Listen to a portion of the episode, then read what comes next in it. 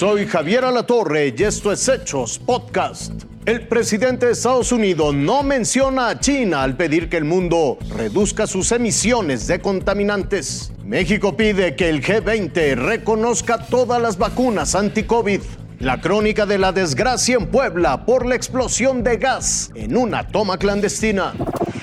Empezamos a tocar puertas, vámonos, vámonos. Momentos de miedo y desesperación fueron los que se vivieron durante la madrugada del domingo 31 de octubre en San Pablo, Xochimehuacán, Puebla. Fue alrededor de la 1.34 de la mañana que una especie de neblina y fuerte olor a gas alertó a los habitantes, quienes de inmediato dieron aviso a las autoridades. Tras el arribo de los cuerpos de emergencia, se informó que se trataba de una fuga de gas LP, derivado de una toma clandestina en el gasoducto ubicado en la avenida Ferrocarril, por lo que de inmediato 2.000 personas fueron evacuadas sin embargo, momentos más tarde se suscitaron tres explosiones. Llegamos a la esquina fue cuando escuchamos la explosión. De inmediato se acordonó el perímetro de seguridad de un kilómetro a la redonda. Con el amanecer, todo comenzaba a ser más claro. Cerca de la fuga de gas se encontraban transformadores de electricidad que al estar en contacto con el calor originaron las explosiones, informó Pemex, por lo que fue necesario realizar una quema controlada. Es un instrumento que se conoce como estople, que es lo que va a seccionar el tubo donde está ahorita eh, fluyendo lo que queda del gas de la presión. Fueron aplicados todos los protocolos de seguridad, fueron cerradas las dos válvulas que cruzan por este LPG ducto y ahorita estamos procediendo a seccionar para poder llevar a cabo la cancelación de la toma clandestina. Después de 17 horas, tras los trabajos de los tres órdenes de gobierno en coordinación con Pemex, se logró cerrar las válvulas y sofocar el fuego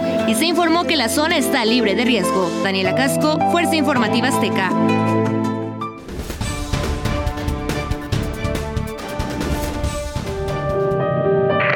El presidente Biden llegó a la conferencia de la ONU sobre el clima diciendo que se acaba el tiempo para que el mundo combata el cambio climático. Glasgow must be the kickoff of a decade, a decade of ambition and innovation to preserve our shared future. El planeta se calienta ya en 1.5 grados. El objetivo es reducirlo a cero, que fueron las temperaturas antes de la era industrial. Pero 2.7 grados es el ritmo al que vamos. Si las emisiones siguen así, el calentamiento hará el clima más extremoso de lo que ya es. Los líderes mundiales de más de 100 países están en Escocia para esta conferencia. Es lo más ambicioso hasta hoy para evitar que el cambio del clima destruya el planeta. El objetivo de la cumbre es conseguir que las naciones se comprometan a la reducción de las emisiones de gas de efecto invernadero. La Casa Blanca pondrá más de medio trillón de dólares para combatir el cambio climático. Eso se está negociando en el Senado. Rusia, China y Arabia Saudita, algunos de los mayores contribuyentes a las emisiones de carbono, ni siquiera vinieron a la conferencia. México en esta conferencia en Glasgow está comprometiéndose inmediatamente a reducir sus niveles y empezar a trabajar en eso a partir del año 2022. Ahora,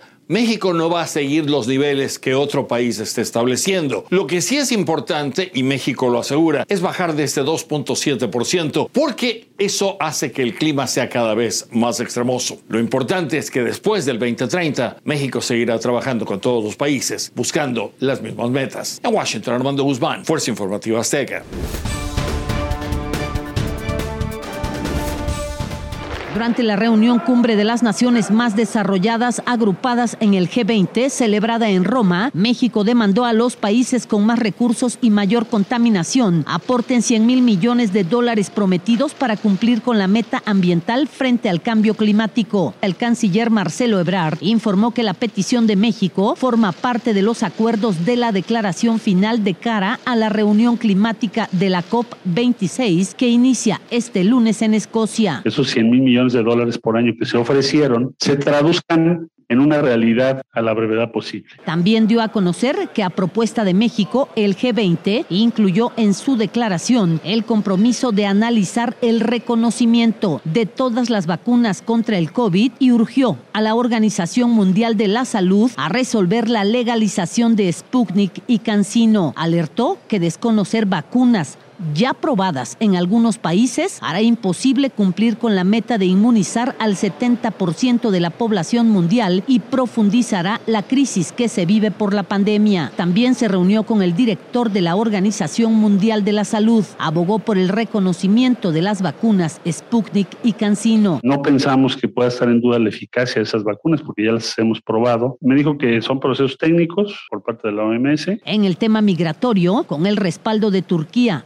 Alemania y España, se incluyó la propuesta de México para que el G20 analice la inversión en zonas con mayor pobreza a fin de frenar el flujo migratorio. Maxi Peláez, Fuerza Informativa Azteca. Esto fue Hechos Podcast.